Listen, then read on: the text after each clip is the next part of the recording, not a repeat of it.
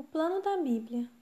Com tirania, faziam servir os filhos de Israel e lhes fizeram amargar a vida com dura servidão, em barro e em tijolos, e com todo o trabalho no campo, com todo o serviço em que na tirania os serviam. Êxodo 1, 13 e 14.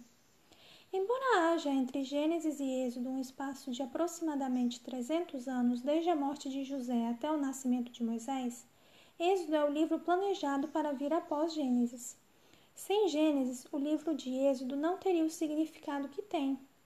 Gênesis nos fala da queda do homem, sobre condições de prova e introduz ou apresenta o plano de Deus para a salvação do homem.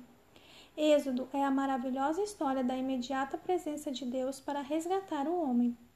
O nome Êxodo vem de duas significativas frases gregas, ambas com o significado de saída ou caminho de saída. Ele começa com a escravização e termina com a salvação. Começa com o povo de Deus sendo escravizado, mas termina com o povo de Deus ocupando a terra prometida.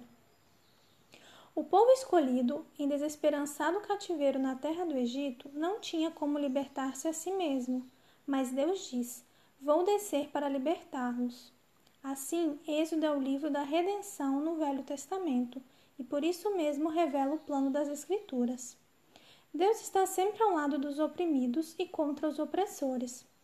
Qualquer que estudar o caráter de Deus como revelado na Bíblia terá confirmado essa verdade. Sua compaixão é declarada por suas palavras, confirmada por suas obras e demonstrada na cruz. Às vezes nos perguntamos por que Deus permite que certas coisas aconteçam, mas podemos estar certos de que um dia tudo será esclarecido. A soberania e simpatia de Deus têm sido confirmadas. Sempre que possível, ele intervém em favor de seu povo oprimido ou em escravidão de qualquer espécie. Quando um navio, avião ou automóvel está sendo planejado, um desenho ou plano tem de ser feito.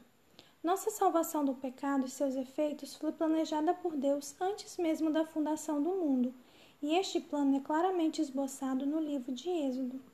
A história de Êxodo é repetida na vida de cada um que busca a libertação da escravidão do pecado.